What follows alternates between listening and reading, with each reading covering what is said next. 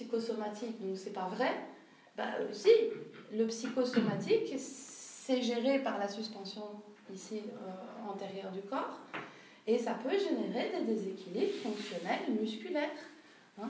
Donc c'est pas parce que c'est psy que ça doit être mis de côté. Il y a une logique là-dedans. Hein. On va voir que mécaniquement, il y a un impact des émotions sur le corps.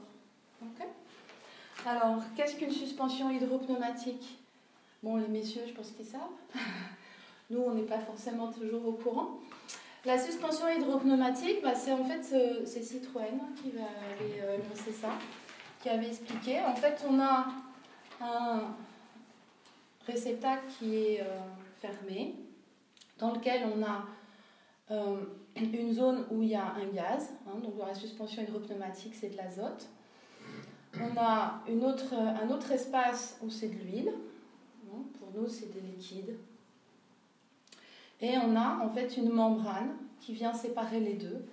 Et en fait, c'est la membrane hein, qui vient en permanence s'adapter avec une, soit une compression du gaz, soit un, amortissement par le laminage du liquide ici. Voilà, grosso modo, ce qui vous permet d'avoir une voiture qui tient la route. Et alors nous, on a un, système similaire qui nous permet de tenir la route aussi. Donc ça, c'est une vue euh, de face. On a ici la partie gazeuse qui est en fait l'air résiduel qui est dans nos poumons. Hein? On a toujours un volume d'air dans nos poumons. Sinon, les poumons, ils se collent, ils collapsent. Mmh. Donc vous avez beau souffler au maximum, il restera toujours de l'air.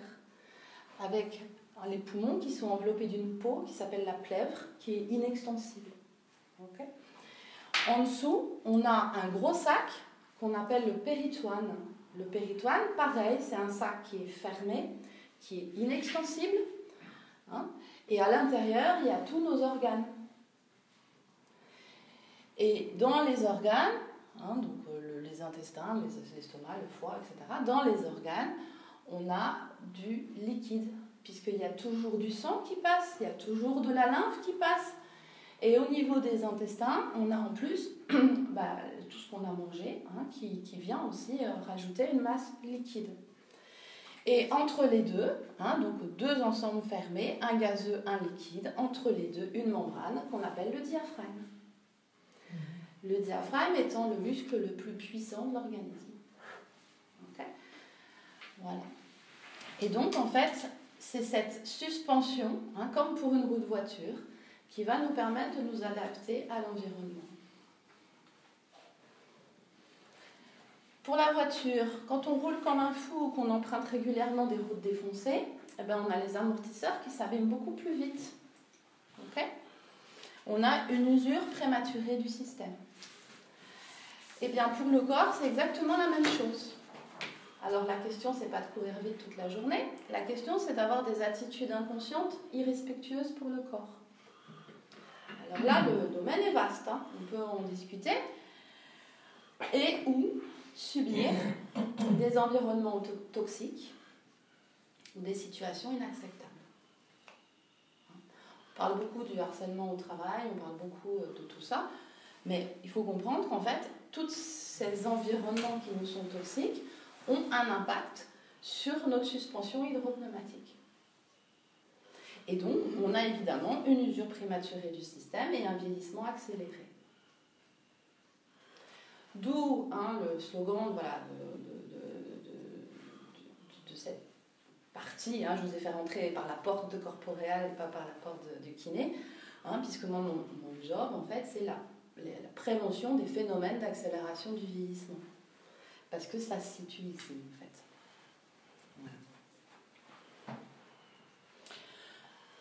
Cette exigence d'adaptation décide de tout pour vos articulations.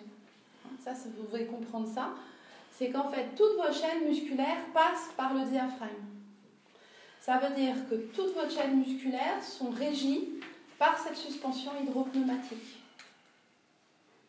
Donc quand on a mal au cou, quand on a mal à l'épaule, quand on a mal aux pieds, quand on a... C'est le jeu, c'est tout le corps. Alors c'est vrai que maintenant il y a pas mal d'auteurs qui ont écrit que euh, euh, le corps était un tout et que euh, quand on avait mal à l'épaule, on avait mal, on pouvait, ça pouvait venir d'ailleurs, etc. Mais on ne vous a jamais donné le lien. Et le lien, c'est cette suspension hydropneumatique. et en fait,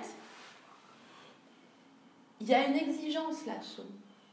C'est une exigence d'adaptation. C'est-à-dire que votre corps s'adaptera à votre environnement au détriment de vos articulations. Il faut comprendre que les articulations, c'est à la fin qu'on s'en occupe. Parce que le corps, il a beaucoup plus à gérer. Il y a des hégémonies qu'on verra, hein, c'est-à-dire qu'il y, y, a des fonctions qui seront priorisées, mais vos articulations arrivent en bout, en bout de course. Pourquoi? Parce que le but, c'est que vous teniez debout, que vous arriviez à faire quelque part, quoi qu'il arrive. Même si c'est avec un genou comme ça et avec l'épaule comme ça. Alors, le diaphragme, hein, souvent on me dit, ouais, c'est, il est là. Oui, en fait, il est là. D'accord? Donc, vous voyez qu'il prend ses insertions sur toutes les côtes ici. Hein. il, il, vient ici en dessous, voilà. Hein, et il part de l'autre côté et il vient là. Donc, votre diaphragme, ici, il s'accroche hein, sur vos vertèbres. Vous voyez ici? Et alors, c'est pas un petit tendon, hein. c'est hyper costaud. Ça veut dire que s'il y a un spasme, hein, c'est un muscle, donc il peut y avoir une contracture, il peut y avoir un spasme sur ce muscle. S'il y a un spasme, imaginez la tension qui vient sur vos vertèbres. Imaginez ce qu'elles subissent. Quand vous voyez de face, ça descend très bas.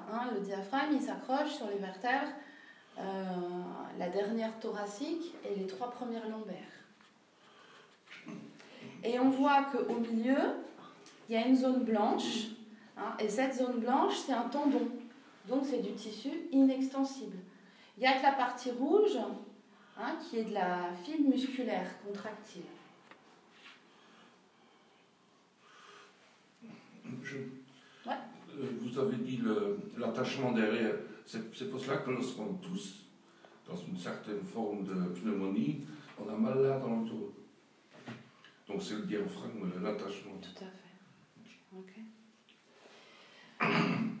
L'innervation du diaphragme, elle est intéressante à regarder. Je ne vais pas vous faire un cours théorique là-dessus, ni un cours d'embryologie. Mais ce qui est important quand même que vous compreniez, c'est que normalement, un muscle, il est innervé par le plexus, hein, c'est-à-dire que les muscles du bras, ils sont innervés par le plexus du bras.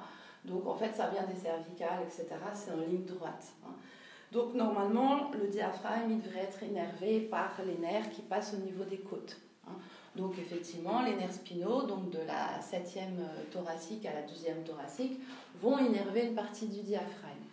Mais la nature, et ça on le retrouve euh, dès l'embryon, la nature, en fait, a utilisé le nerf phrénique pour innerver le diaphragme. Le nerf phrénique, vous voyez, ça sont dans la quatrième cervicale, cinquième cervicale, sixième cervicale. On a le plexus habituel et on a un petit rameau tout seul qui part, on ne sait pas pourquoi, hein, il part complètement différemment des autres.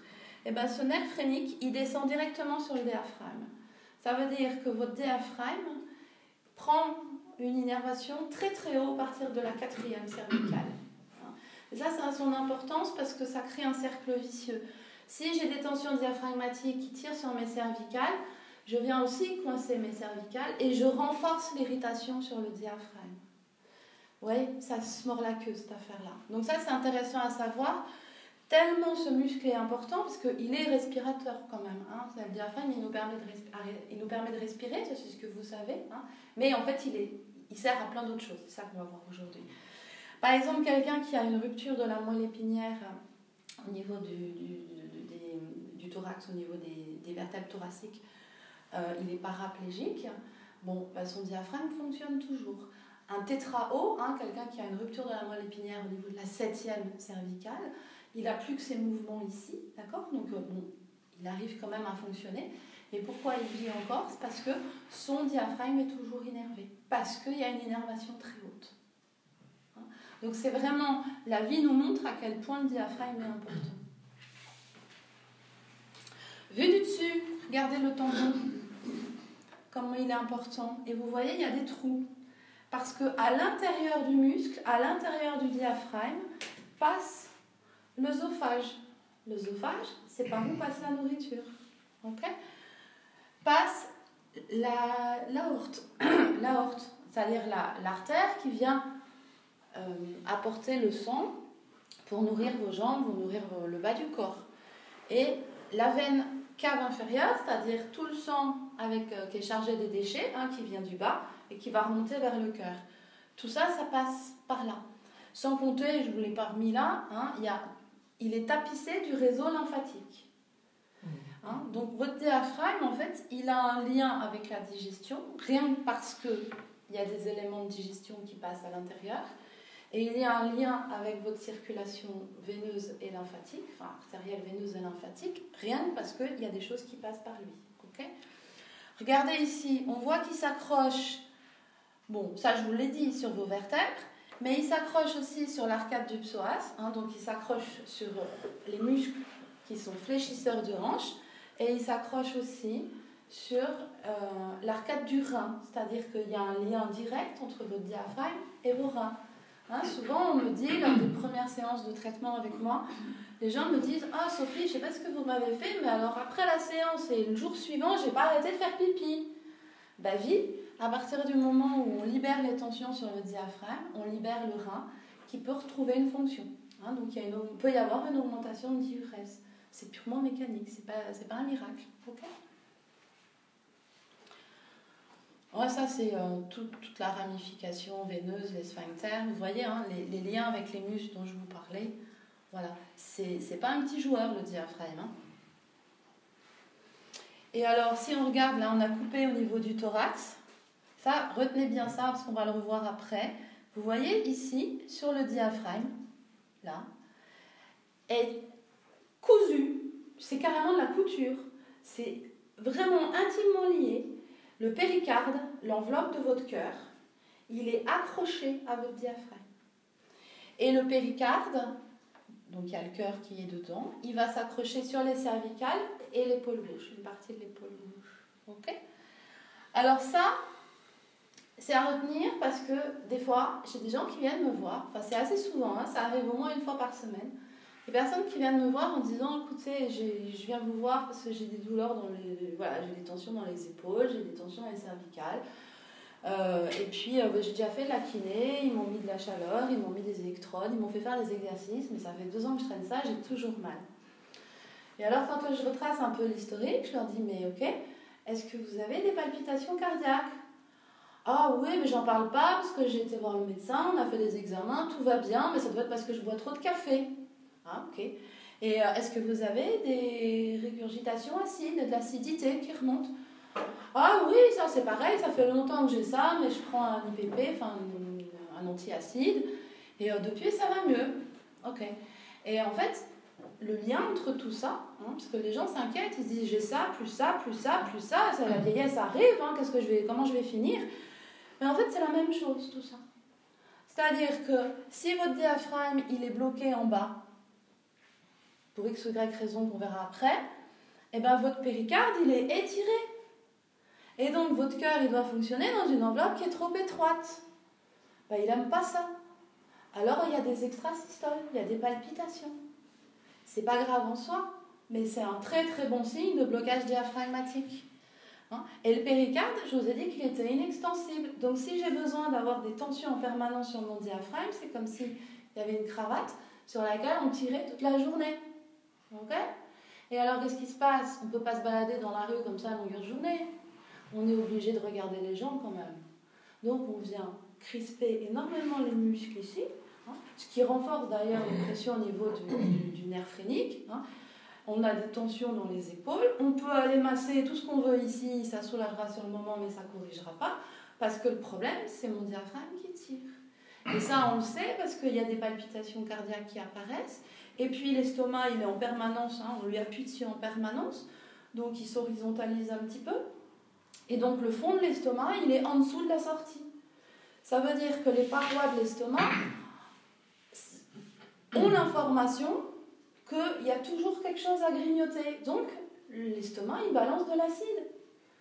Ce qui donne ces régurgitations acides. Ok? Donc, quand il y a tous ces signes-là, on ne va surtout pas aller travailler sur les cervicales. Par contre, on va essayer de libérer cette tension diaphragmatique. Ça va hein Donc, vous voyez que connaître l'anatomie et la, la biomécanique, c'est hyper important parce que ça évite de travailler à l'aveugle. Et vous, ça vous évite de vous inquiéter. Bon, ça c'est euh, l'embryologie, je vous le passe, je vous le dis. Hein voilà. Vous voyez les liens avec les viscères On a ici le diaphragme qui est là, hein, il est schématisé. Vous avez le foie qui est ici. Il est là le foie, il n'est pas là. Il est là. D'accord? Et vous avez l'estomac qui est ici. Quand vous prenez de l'air, le diaphragme il descend, il se contracte. Quand vous soufflez, le diaphragme il se relâche. Ce qui veut dire que votre foie, il descend et il monte à longueur de journée. Il fait 300 mètres par jour, le foie. Et ouais, et il a besoin de ces 300 mètres par jour pour fonctionner. Donc, si vous avez un blocage diaphragmatique et que le foie ne peut pas descendre ou il ne peut pas monter complètement, au lieu de faire 300 mètres par jour, il va en faire 100. Mais 100 mètres par jour, ça ne suffit pas pour qu'il se draine. Ça ne suffit pas pour que la fonction soit respectée.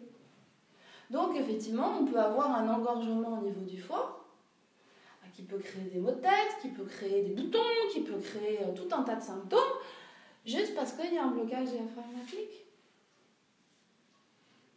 Et là, je vous dis juste en aparté, parce qu'on va le revoir après, un blocage diaphragmatique peut être d'origine émotionnelle.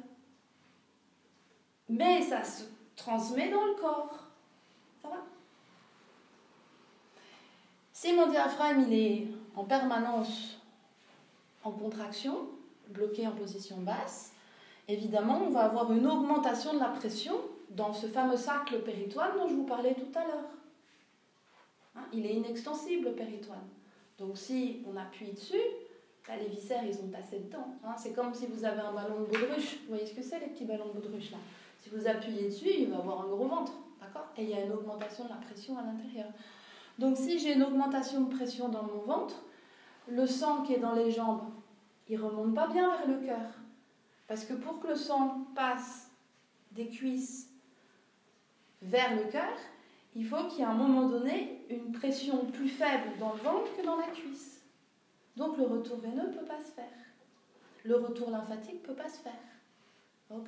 Donc on peut avoir des problèmes circulatoires qui ne sont pas forcément dus à l'hérédité, qui ne sont pas forcément dus au fait qu'on est assis toute la journée, qui ne sont pas forcément dus au fait qu'on a pris la pilule ou quoi que ce soit, juste parce que on a une hyperpression abdominale.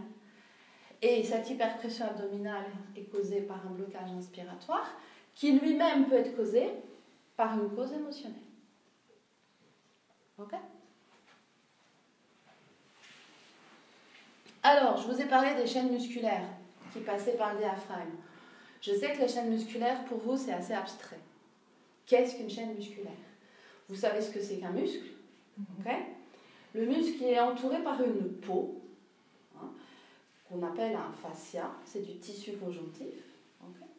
Tissu conjonctif, il est connu pour être un tissu qui est fait de cellules qui sont assez lâches. Hein c'est pas des cellules qui sont collées les unes aux autres. C'est des cellules, c'est un maillage assez large. et dans ce maillage assez large, il y a des cellules et il y a du liquide interstitiel hein, qui fait la lymphe. Et quand on se coupe, on voit qu'il y a des choses qui coulent. Un peu blanc, c'est de la lymphe. Et puis il y a liquide interstitiel. Tout ça, c'est la même popote. Hein, et en fait, ce tissu conjonctif, il vient envelopper les muscles. Et la mécanique du corps, elle est faite de telle manière que tous les muscles qui sont agonistes, c'est-à-dire les muscles qui ont le, même type de fonction, c'est-à-dire tous ceux qui vont dans un sens de flexion, par exemple, ces muscles-là vont être reliés entre eux par la même bande de tissu. Et c'est ça une chaîne musculaire. OK? Ceux qui vont être plutôt des extenseurs vont être reliés dans la même euh, chaîne. Et puis on a des muscles qui sont reliés à deux chaînes ou trois chaînes différentes. Parce que certaines de leurs fibres font la flexion et d'autres fibres vont faire par exemple euh, une rotation. Donc en fait c'est une autre chaîne qui prend le relais. Hein. Donc il y a ce maillage de tissu conjonctif que je rappelle inextensibles. Et retenez que c'est des fibres hein, qui sont faites de cellules avec un maillage large. Pourquoi je vous dis ça? C'est qu'après, on va aller voir l'encrassement du corps, hein, les causes de l'enraidissement. Et en fait, ce maillage étant tellement large que c'est la poubelle du corps. C'est-à-dire que quand vous avez des toxines dans votre organisme, euh, bah, le corps va essayer de les mettre à la porte. Donc il met en place ce qu'on appelle un métabolisme primaire. Et là, effectivement, il y a les intestins qui rentrent en route, il y a les, reins, le foie, euh, la peau aussi, qui est un organe éventoriel. Puis si le corps n'arrive pas à se dégager de ces toxines, ben, il va bien falloir qu'il mette en route un deuxième métabolisme, le métabolisme secondaire. Métabolisme qui coûte cher en énergie. Hein. Donc les gens qui sont des fatigués chroniques sont souvent des gens qui ont un corps encrassé. Et puis ben, si le métabolisme secondaire ne fonctionne pas, il va bien falloir planquer la poussière quelque part, parce que le corps il doit continuer à fonctionner. Donc il va stocker ses déchets dans les fils musculaires il va, enfin dans, dans, le fascia, dans cette enveloppe conjonctive, hein, où les cellules sont, voilà. Et dans ce tissu-là, donc dans les chaînes musculaires, les toxines vont faire que le liquide interstitiel, qui était bien fluide, qui était bien, va se transformer en marécage et peut même aller jusqu'à de la colle. Hein, ça devient gluant comme de la colle. Et alors après, on s'étonne qu'on a un corps ultra raide. C'est la poubelle du corps. La poubelle est pleine.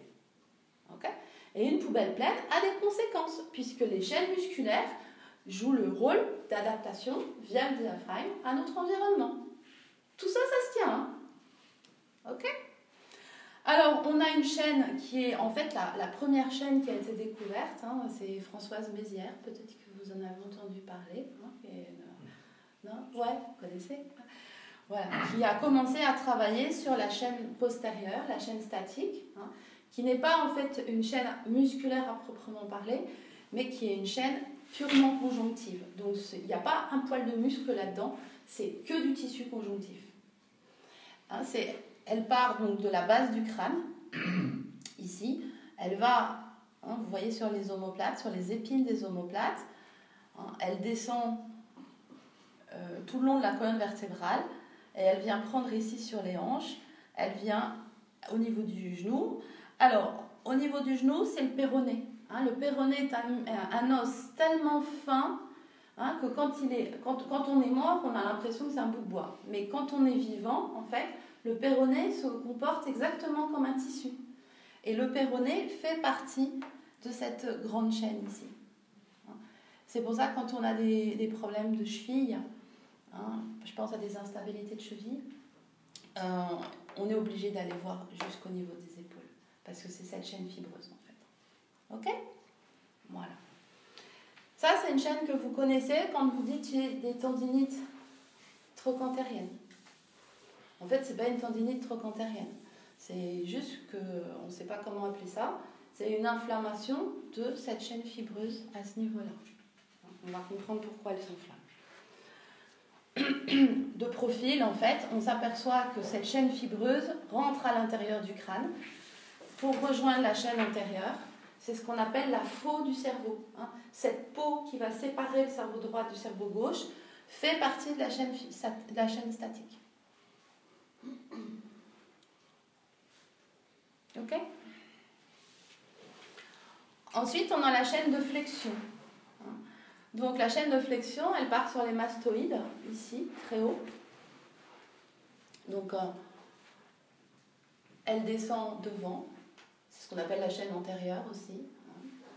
Donc tous les problèmes de voix, hein, quand on a du mal à poser sa voix, etc., c'est souvent que cette chaîne, elle est à travailler. Hein, elle descend ici jusqu'au pubis. Et elle se prolonge. on voit ici. Elle se prolonge. c'est une chaîne de flexion. Donc en fait, elle permet ça. Donc en fait, elle se prolonge ici sur le côté et elle va jusque sous la plante des pieds. Donc vous voyez qu'elle passe par le diaphragme devant, hein, tout comme la chaîne postérieure passée par les piliers diaphragmatiques, et elle passe au niveau de la, plante des pieds. Et elle passe, regardez, sur l'avant de la base du crâne.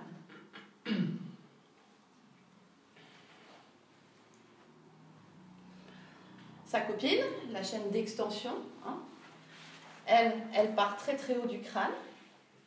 Elle va évidemment jusqu'au sacrum. Alors, moi, je préfère cette vue-là. Hein. Donc, vous voyez, elle rejoint la chaîne antérieure hein, qui s'arrêtait là. Voilà. Elle prend toute la colonne vertébrale. La chaîne antérieure passait comme ça, hein, mais là, elle passe au niveau du diaphragme. Elle, traverse le bassin et elle passe devant. Et regardez, elle, on la retrouve aussi sous le pied. Donc pareil, elle passe sous le pied, elle passe au niveau du diaphragme et elle passe au niveau de la base du crâne.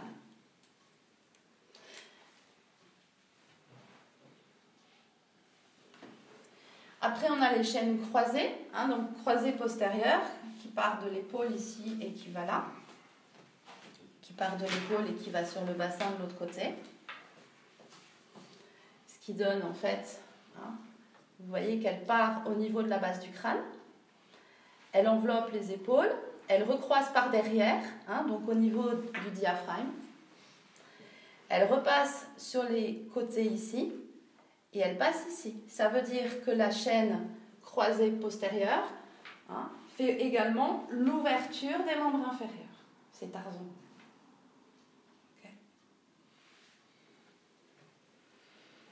Gardez la position ici au niveau du pied. Hein. On explique beaucoup de problèmes d'alux valgus avec cette chaîne. Hein. L'alux valgus n'est que l'expression d'une chaîne d'ouverture qui est tirée à bloc. Vous voyez ce que c'est la luxe valgus? Non, c'est quand le gros orteil, il y a un oignon hein, qui part euh, en travers. Ah, ah. Je ne sais pas comment vous appelez ça. Vous voyez?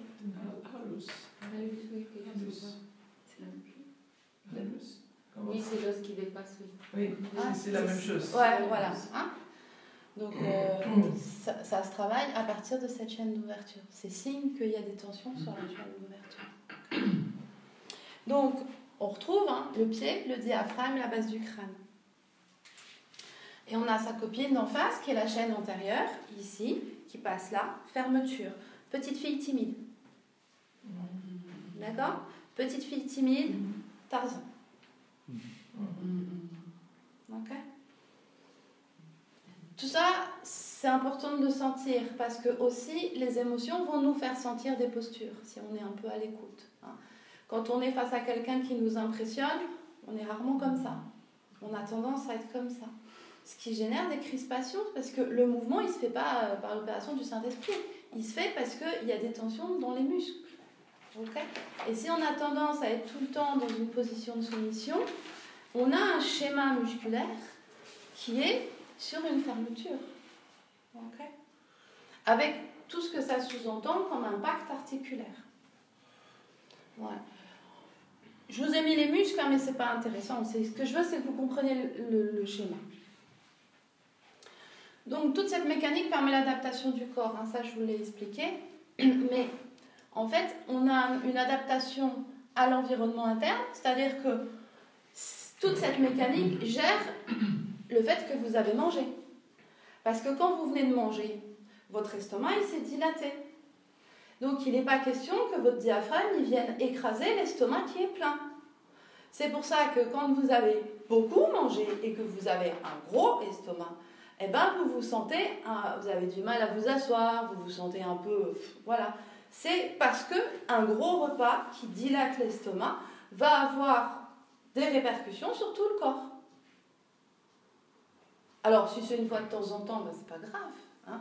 Mais chez les très gros mangeurs, avec en permanence un estomac qui est dilaté, ben, il y a une réaction posturale de tout le corps derrière.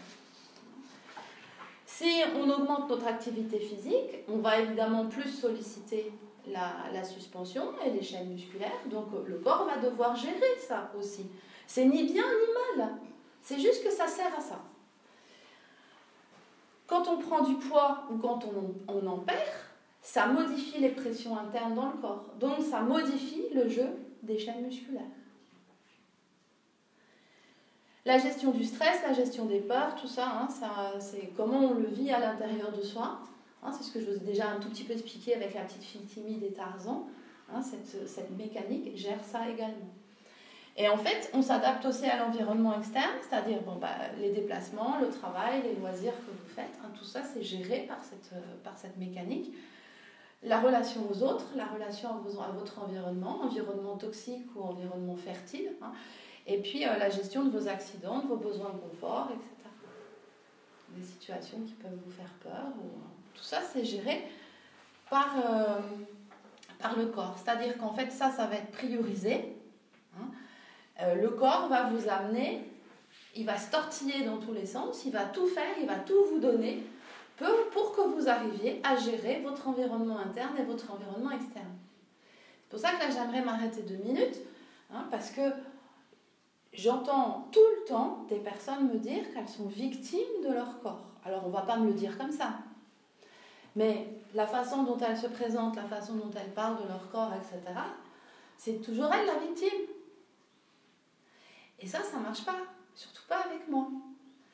Ok? Le corps, il vous donne tout ce qu'il peut. Il n'y a pas plus grand acte d'amour que ce que fait votre corps. Et s'il se déglingue, c'est pas de sa faute. Hein.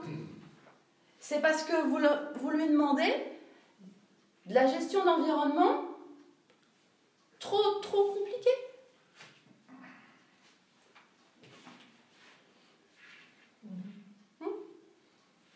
D'accord? Donc arrêtez d'être contre votre corps. Ouais, mon corps il me fait mal, j'en ai marre, j'arrive pas à faire ci. Oh, mon corps il se déglingue. Bah ouais, bah, il a tout donné. Soyez cool avec lui. Hein. si on est des humains, c'est parce qu'on a un corps. Sinon, on serait des anges, on n'aurait pas de corps. Ça va? Mhm. Donc, euh, lui, depuis. En plus, vous le connaissez depuis votre naissance. Et je crois que c'est la seule personne qui va vous accompagner toute votre vie, de la naissance à la mort. Et quand vous êtes seul, parce qu'il n'y a plus d'amis, il n'y a plus de relations, il n'y a plus personne, parce que vous êtes seul, non, vous n'êtes pas seul, vous êtes avec votre corps. Il continue à tout vous donner. Et plus vous allez être en défiance par rapport à votre corps, plus ça va être difficile pour lui de faire son job. Donc essayez peut-être de regarder les choses différemment et de dire, ah ok, là, mon corps, il m'a donné le maximum, il n'en peut plus. Qu'est-ce que je peux faire pour l'aider? D'où le terme j'aime mon corps, la formation. D'accord? Les objectifs prioritaires du corps, hein, c'est ce qu'on appelle les hégémonies. Ça, bon, il y en a plein, je vais vous sortir juste euh, les plus importantes. Hein. La commande de respiration sera favorisée par rapport à la phonation. C'est-à-dire que vous arriverez toujours à respirer, bien ou mal. Hein. Mais ça, s'il y a quelque chose qui doit se passer à ce niveau-là ou au niveau du thorax, ce sera la phonation qui sera diminuée. Votre voix sera moins forte. Un des fois, on le voit avec les personnes plus âgées. Hein. elles respirent bien, hein, mais on sent que leur voix, elle est moins puissante. Souvent, on dit avec l'âge, je perds ma voix. C'est parce que la respiration sera toujours privilégiée à la phonation. Le corps va se... S'il doit lâcher quelque chose, il lâchera la voix plutôt que de la respiration. La commande de préhension sera toujours favorisée. C'est-à-dire qu'en fait, on est toujours capable de mettre la main à la bouche. Ça, c'est favorisé. C'est pour ça que quand vous avez des personnes qui sont, par exemple, qui ont un AVC ou qui ont une, hein, ce qu'on appelle une hémiplégie, etc., hein, vous voyez que la position, c'est celle-là, de rétraction. Hein. Souvent, quand on voit des gens qui sont handicapés, qui ont un handicap du monde supérieur, ils vont être comme ça. OK? Parce que la commande de préhension est une hégémonie. Vous n'arriverez plus à lever le bras, vous n'arriverez plus à prendre un truc derrière, mais ça, vous arriverez toujours à le faire.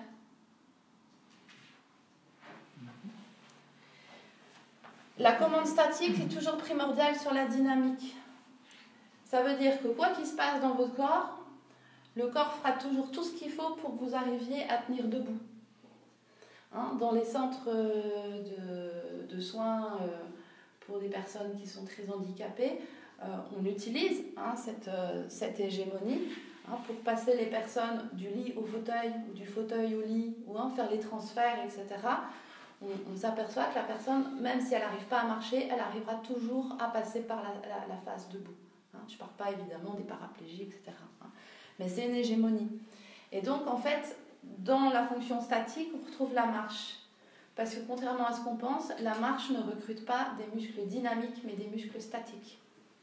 La course recrute des muscles dynamiques, la marche recrute des muscles statiques. Donc on arrivera toujours, même si c'est euh, très adaptatif, mais on arrivera toujours à faire quelques pas. On pourra plus courir, on pourra plus s'accroupir, on pourra plus danser, on pourra plus, mais on arrivera toujours à se mettre debout et à faire quelques pas. Parce que le corps va tout tortiller pour que ça, au moins, ça marche. C'est une hégémonie.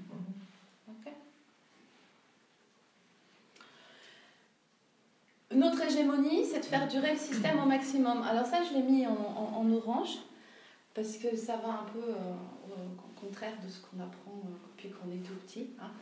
Le corps est le partisan du moindre effort. Voilà. Le corps, il est comme ça.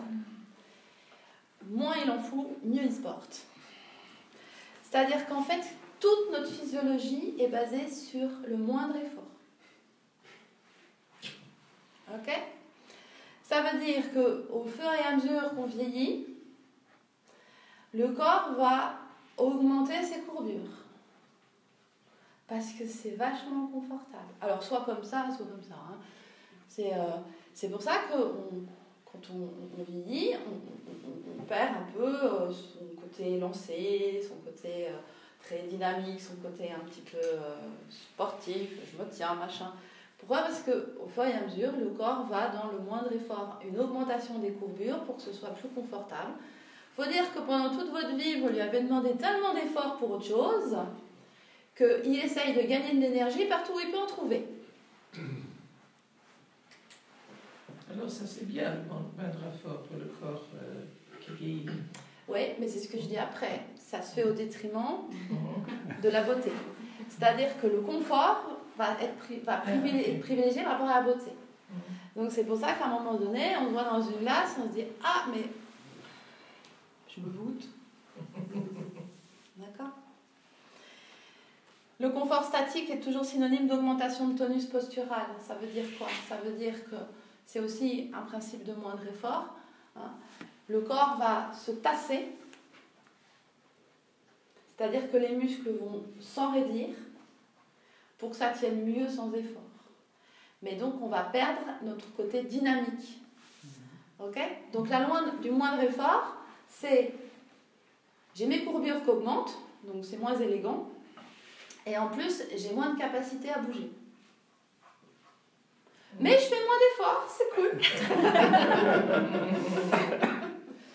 et donc on a en fait, euh, ça vous l'avez sûrement senti, plus on prend de l'âge, plus le corps s'enraidit.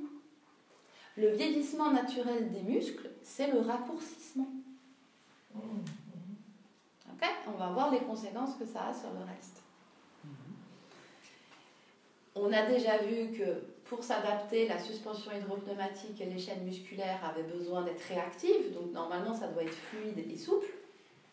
Mais plus on vieillit, plus on s'enraidit, plus les courbures augmentent. Donc moins la suspension hydropneumatique a des outils et des capacités pour compenser. Et plus le muscle se raccourcit, plus il perd en force. Hein c'est pour ça que souvent on vient me voir, on me dit j'ai mal au dos, mon médecin m'a prescrit des séances pour faire de la musculation du dos. Alors là déjà, pour moi, c'est juste pas possible. Donc je refuse de faire ça. Parce qu'en faisant de la musculation, j'augmente le tonus musculaire et le raccourcissement du muscle.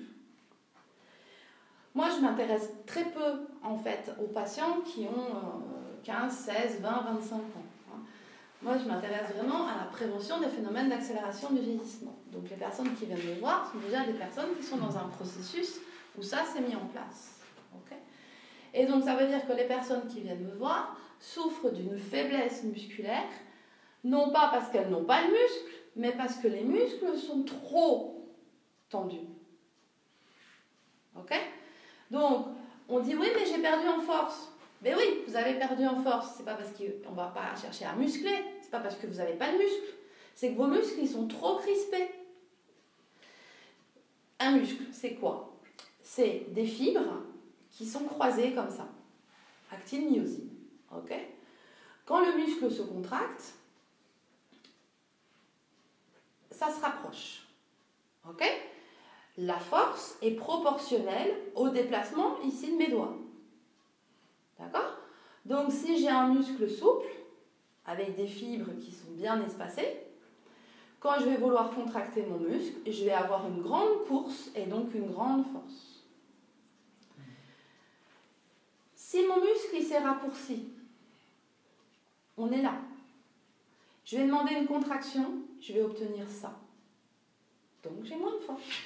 Entre ça et juste ça, il y a une vraie différence. Et si vous arrivez comme ça et que moi je vous muscle, eh ben, vous allez sortir de mes séances, vous allez être là. Ah, ça va être rigide, hein. c'est une arthrodèse naturelle. Hein. C'est comme si on vous avait mis des clous et des vis dans le dos. Il n'y a pas de problème, ça bouge plus. Peut-être que ça fera moins mal, soit. Et vous allez être esclave de ça.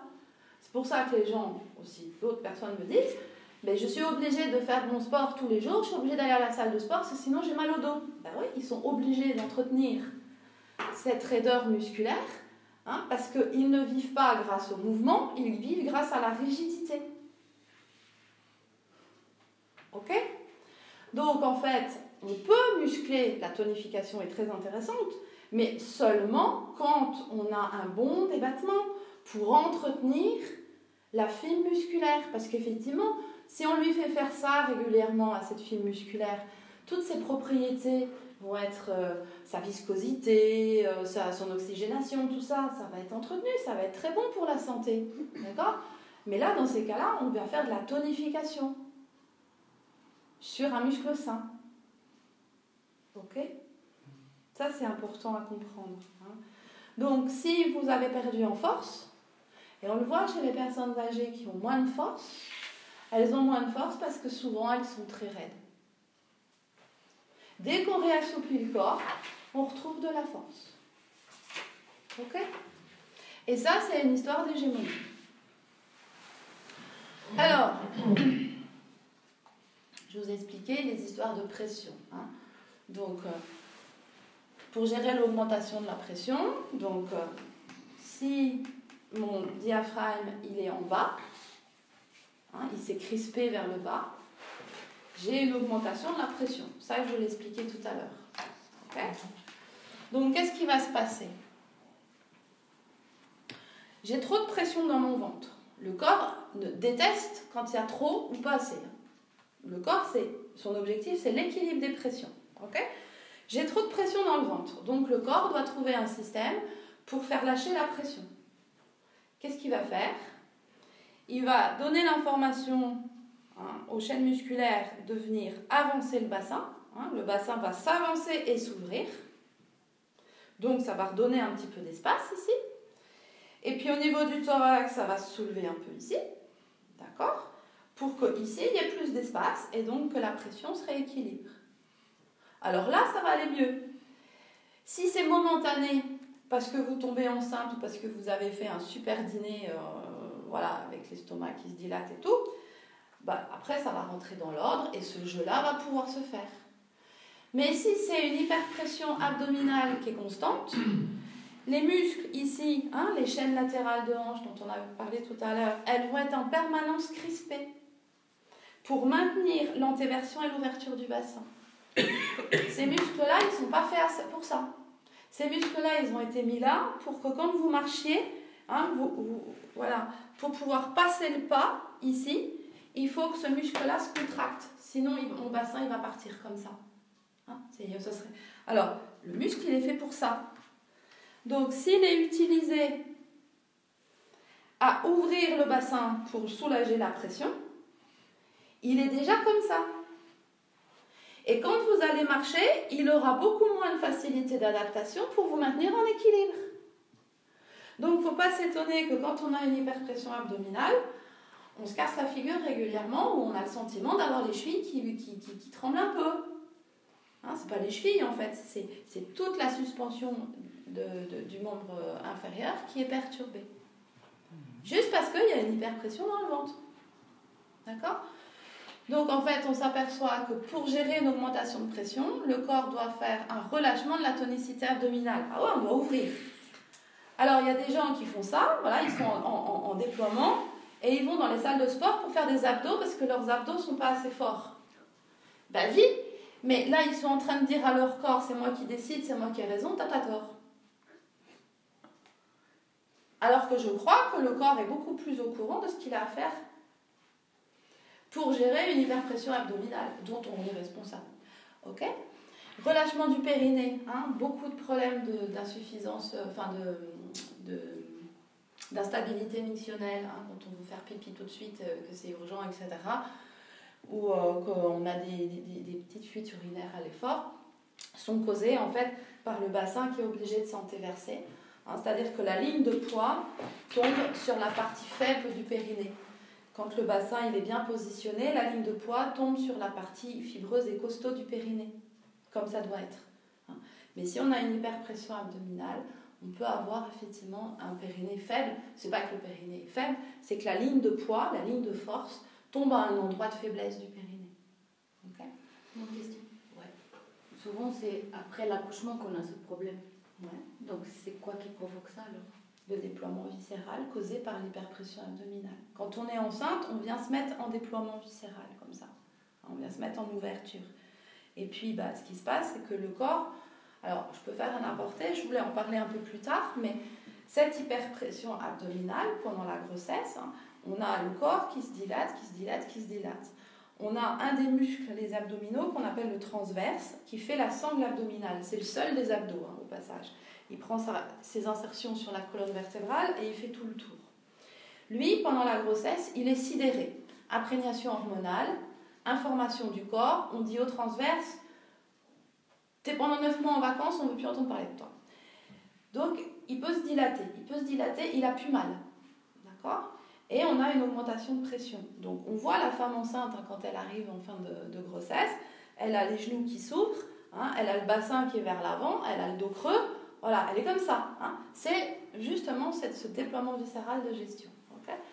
Dans l'ancien temps, une fois que voilà, on accouche, le bébé s'en va, donc il n'y a plus de pression dans le ventre. En une même pas. ok? Dans l'ancien temps, avant que les femmes se relèvent, on les bandait. On bandait leur ventre. Et on bandait le ventre pour garder la même pression dans le ventre. Et tous les jours, on desserrait un peu la bande pour que les pressions se rééquilibrent. Et donc on remettait la femme debout et petit à petit, comme il y avait cette pression qui était gérée, eh ben, le bassin avait plus besoin de s'entéverser, tout reprenait forme, etc. À l'heure actuelle, les femmes, on les remet debout, on ne bande plus rien, on ne fait plus rien, et on les laisse partir comme ça. Et donc elles passent d'un niveau de pression qui est hyper important à rien, hein, en hypopression, et c'est un vide.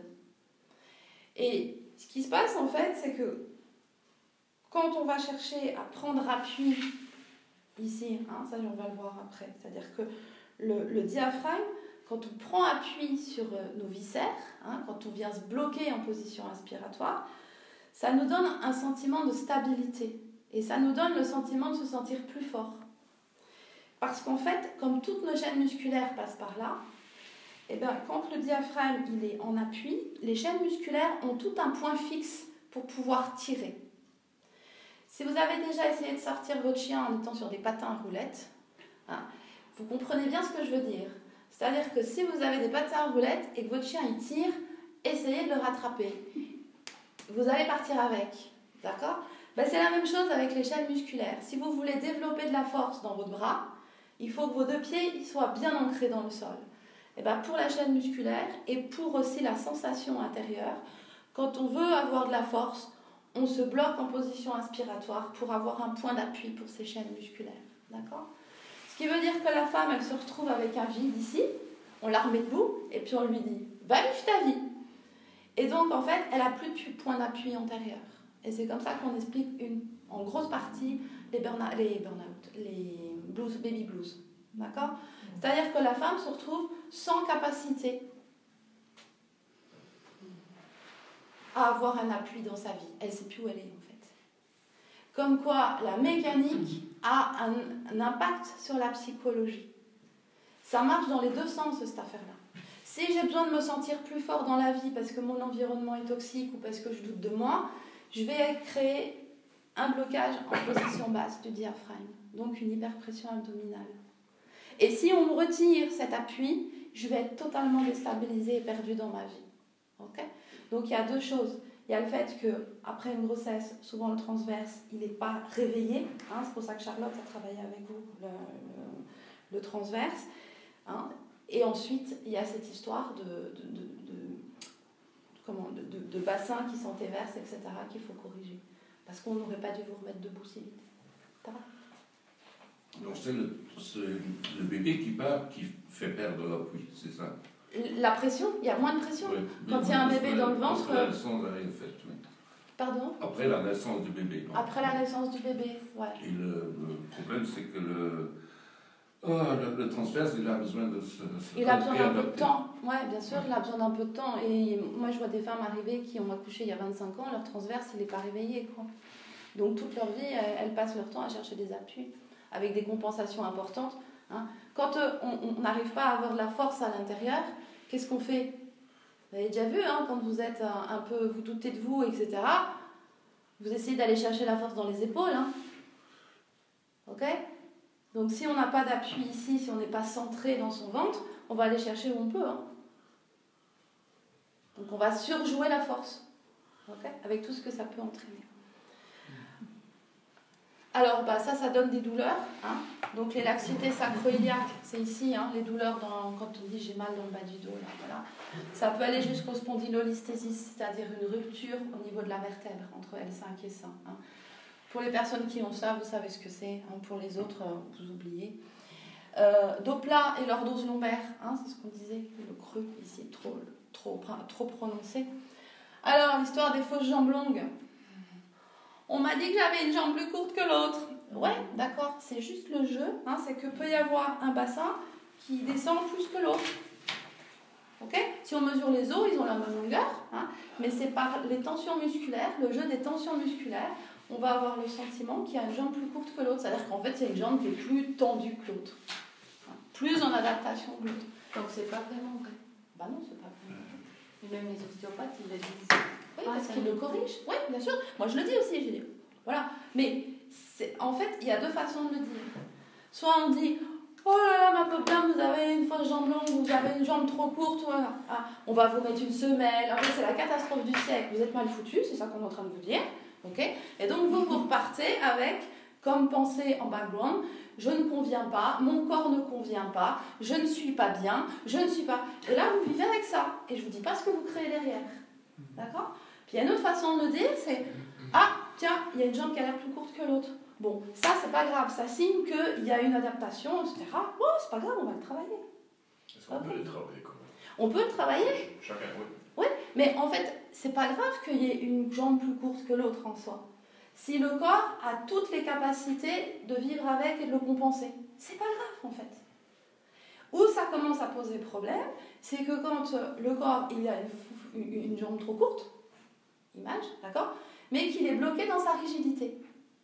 Et là, vous passez votre journée avec votre corps qui, il lui manque une case, il y a un truc qui ne marche pas. Quoi. Ce qu'il faut, c'est pouvoir compenser faut que le bassin puisse bouger. C'est pour ça que je mets mes patients sur des ballons et que je leur fais travailler en rythme, du bassin, les machins et tout ça. C'est pour que tout ça, ça se rééquilibre. Et qu'on arrive à accepter qui on est. Accepter qui on est, c'est accepter notre, notre corps tel qu'il est.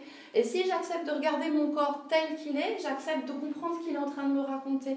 Et je vais aimer ses défauts. Et je vais vivre avec ses défauts. Et je vais apprendre à compenser et à travailler avec ça. Et ça, ça donne de l'espoir. Ok? Parce que plus vous allez vous aimer, plus vous allez aimer votre corps, plus vous allez voir la vie différemment. La vie va être beaucoup plus belle, je vous le promets. C'est vrai. Ça va?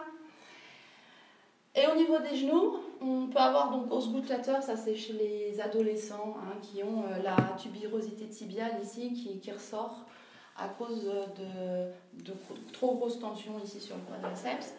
Tendinite rotulienne, hein, c'est les, les, douleurs sous le genou ici. Et puis tout ce qui est euh, hydarthrose et inflammation des genoux. Juste pour une histoire de pression au niveau du Et la polyarthrite, par exemple, les, les arthrites C'est encore autre chose. Ça, je vais en parler après. Hein. C'est une inflammation. C'est une inflammation chronique du corps. Hein. Voilà. Et alors, quand on a une diminution de pression, alors ça peut être pour plein de raisons. hein, si on a très très mal, hein, on va avoir tendance aussi à se mettre comme ça. hein. Ou si on vous enlève euh, un, organe, parce que ça, je trouve ça génial. On vous dit voilà, on va vous enlever un bout d'intestin, ne vous inquiétez pas, c'est pas grave, mais il faut le faire. On enlève un bout d'intestin, on enlève une vésicule biliaire, on enlève, on enlève un tas de trucs, mais on remet jamais rien à la place. Ok? Ce qui veut dire qu'on vous enlève des trucs qui étaient nécessaires à l'équilibre des pressions. Et donc vous vous retrouvez avec moins de pression dans le ventre. Et bien fatalement, le corps, il va falloir qu'il gère cette pression. Et donc vous allez vous retrouver comme ça. Là, hein on était là, déploiement, et là on va être en reploiement. Parce qu'il va bien falloir combler le vide. hein. Ce que le chirurgien vous a enlevé, votre corps il va trouver une solution pour combler le vide. Il est obligé. Sinon il ne peut pas fonctionner. Donc en fait, on a un enroulement des épaules, un abaissement des côtes, euh, l'augmentation de la tonicité abdominale. hein, c'est des gens qui ont les ventres de bois. Ils ont le ventre dur tout le temps. Flexion de hanche, adduction, rotation interne. Alors flexion, hein, flexion de hanche, adduction, rotation interne. Donc c'est des gens, j'exagère, hein, mais ça, ils marchent comme ça. D'accord? Ici. Voilà, flexion, Ah oui. hein, ici. Oui. D'accord? Ça, ça c'est le bassin, ça c'est la tête du fémur. Flexion, adduction, rotation interne. Et on a ici, en permanence, la tête qui vient appuyer sur le cotyle au niveau du bassin. Nous n'avons pas vu les pieds, c'est les pieds qui sont comme ça, vers l'intérieur. Ouais, mais sauf que moi je vous le montre de façon. euh, Oui, on ne le voit pas. Je vous le montre de façon. ben, là, comme ça. Oui. Ok Je vous le montre de façon grotesque. Mais ça joue par quelques millimètres. hein. Moi, je, voilà, ça fait 25 ans que je travaille, donc euh, c'est vrai que mes yeux sont un peu plus aiguisés. Mais vous, vous n'allez pas forcément voir que la personne, quand elle marche, elle est bloquée comme ça. C'est une histoire de quelques millimètres. Elle perd un peu d'extension. hein. Elle a plus de mal à faire ça. Euh, elle, elle va avoir plus de mal à ouvrir la jambe. Elle sera plus facile en rotation interne, etc. hein. Et au fur et à mesure, on a donc cette partie de l'os qui s'use, qui s'use, qui s'use. Hein. Et ça, c'est le mécanisme d'apparition de la coxarthrose, arthrose de hanche. Donc ça, c'est ligne prothèse de hanche. D'accord? Donc, diminution de la pression dans le ventre. Dix ans plus tard, prothèse de hanche et on fait rien. D'accord? Valgus du genou, bon ça c'est les jambes en X, on trouve ça chez les enfants. Euh, alors là, on peut avoir aussi des problèmes au niveau de- du périnée, mais là le périnée il est en travail constant, parce qu'en fait on est tout le temps en train de serrer. Et donc il peut y avoir des problèmes d'instabilité mictionnelle, c'est-à-dire des envies de faire pipi, des trucs comme ça très très vite, avec une petite incontinence, mais là c'est pas parce qu'on est sur une ligne de force hein, qui n'est pas placée au bon endroit, mais c'est parce que votre périnée il se fatigue à un moment donné. Hein, donc euh, il, fait, il fait plus son usage de, de périnée parce qu'il est tout le temps en train de travailler. Voilà. Et alors on retrouve la syphose dorsale. Donc tout ça, ça a son lot de douleurs. Hein, donc les, les névralgies cervico-brachiales, c'est quand on a mal là. Voilà. Périarthrite d'épaule, c'est toutes les douleurs d'épaule hein, qui sont. Alors souvent les épaules, elles arrivent bloquées comme ça. On dit ouais, j'ai mal à l'épaule. C'est pour ça que je vais aller vous faire travailler votre épaule ici. On va aller travailler ça. Justement pour aller dans le sens inverse. Ok? Et quand je travaille sur une épaule, je vais aussi libérer la pression au niveau du ventre, modifier les pressions. hein, voilà. Vous voyez, pour, euh, on fait le chemin inverse. Doron, Scheuermann, bon ça c'est, euh, voilà, ventre de bois je vous ai dit, arthrose de hanche je vous ai dit, perte de mobilité des hanches aussi. Flexion de genoux, hein, c'est-à-dire qu'on a toujours les genoux légèrement pliés. Et douleur de rotule, parce que quand on a le genou toujours légèrement un peu plié, alors ça se voit pas forcément, hein, puis ça peut être que d'un côté, la rotule elle est toujours plaquée contre le fémur. Donc à force, ça fait mal. Voilà. Alors, ce que je vous disais, le diaphragme gère de la même manière les pressions physiques et les pressions émotionnelles. Hein, donc quand on doit se sentir fort pour porter une charge lourde, hein, vous déménagez, vous avez un colis hyper lourd à porter, spontanément vous allez faire, vous allez bloquer et là vous allez vous sentir fort. Hein, donc c'est ce que j'expliquais tout à l'heure, c'est ce mécanisme hein, de point d'appui. Mais si vous avez besoin de, vous support- de supporter votre charge de travail qui est importante, les ennuis que vous avez, votre mental qui est en permanence en train de ruminer, etc., Vous avez aussi besoin de vous sentir fort. Donc vous allez prendre la position. Hein, en France, nous, on a une expression qui dit avoir la tête dans le guidon. Je ne sais pas si vous connaissez cette expression. Hein, c'est quand on est un peu stressé, etc. Et ben voilà, c'est ça, c'est le blocage du diaphragme. Quand on peut te faire tout petit, hein, si on doute de soi, qu'on n'ose pas, qu'on a peur de déranger, qu'on a peur de prendre sa place, que voilà, vous savez, les gens qui veulent vivre sous le papier peint, là, tu sais, voilà. bon, et eh ben là, on va au contraire avoir un diaphragme qui va se faire aérien. Là, on n'arrivera jamais à inspirer comme ça, je, non, sur votre place. Hein, donc on va inspirer un tout petit peu, inspirer un tout petit peu, voilà, c'est des petites souris, hein, des petites souris, voilà. Mais là, en fait, on a un blocage diaphragmatique expiratoire.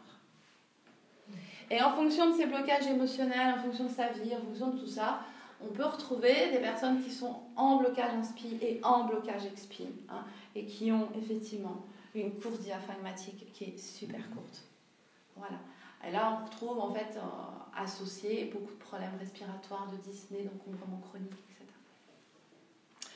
C'est pourquoi, hein, ça je l'ai mis en bas, mais j'aurais pu le mettre en haut, le psychologique peut réellement faire mal au corps. Hein. Moi, je des fois des gens arrivés qui sont un peu euh, vraiment euh, abattus parce que leur médecin leur a dit Oui, c'est dans votre tête, on ne peut rien faire pour vous. Yes, ok. Non, c'est dommage. Donc quand on doit se sentir fort longtemps, hein, parce que c'est difficile autour de soi, horizontalisation de l'estomac, c'est ce que je vous ai expliqué. Hein. le diaphragme, il appuie sur l'estomac, l'estomac s'horizontalise, il y a un excès d'acide. Irritation de l'estomac, augmentation des sécrétions d'acide, digestion beaucoup plus lente, sensation de boule au ventre. C'est là qu'on retrouve, hein, comme il y a une hyperpression, on retrouve les phénomènes d'hernie inguinale et les phénomènes d'hernie ombilicale, causés par cette hyperpression hein, et ce blocage diaphragmatique inspiratoire. Circulation veineuse et lymphatique qui se détériore, je vous l'ai expliqué, douleur dans le bas du dos, douleur le long du bassin et sur le côté des hanches, palpitation cardiaque et alors que le cœur va bien, tension douloureuse et chronique des épaules et de la nuque. Voilà le tableau clinique euh, d'un blocage diaphragmatique en position respiratoire. Je, peux vous poser une question palpitation cardiaque et alors que le corps va bien. Donc il ne faut pas s'occuper du cœur Il faut aller voir que tout aille bien. Hein, donc vous allez voir euh, le, médecin qui va voir si euh, effectivement le cœur, il n'y a pas un problème sur une valvule, qu'il n'y a pas. Voilà. Mais si le cœur va bien et qu'il y a des palpitations, c'est mon job. Mhm. Ok? C'est parce qu'il y a un spasme sur le péricarde. Le tableau des gens qui veulent se faire petit, c'est-à-dire du blocage expiratoire, hein, on retrouve des douleurs et des sensations de poids dans l'estomac quand on a mangé quelques bouchées. Les gens, ils ont faim, ils mangent trois bouchées et puis, plus faim, passe pas. Crampe d'estomac, les douleurs ici dans le thorax. Hein, je ne sais pas si vous avez rencontré des gens qui disent j'ai toujours des douleurs ici, quand je touche, c'est douloureux. Hein. Ça, c'est signe que leur diaphragme, il ne va pas bien. Et douleurs dans le, le, haut du dos, entre les omoplates, toutes les douleurs ici. Hein. Ça, c'est souvent Ok? Voilà. Moi, je vous propose de faire une petite pause. Sauf si vous avez des questions. Euh, ça va? Pas de questions? Ok. Donc il y a des petits gâteaux. Alors tout est sans gluten chez moi. Hein. donc euh, sans lactose, sans gluten. Vous avez des petits gâteaux, des fruits secs, etc. Et de l'eau à volonté. N'hésitez pas. Voilà, on se prend une petite pause. Une question. C'est lié à une. Parce qu'il y a tellement d'infos. Euh, vous ne pourrez pas les avoir. Euh, les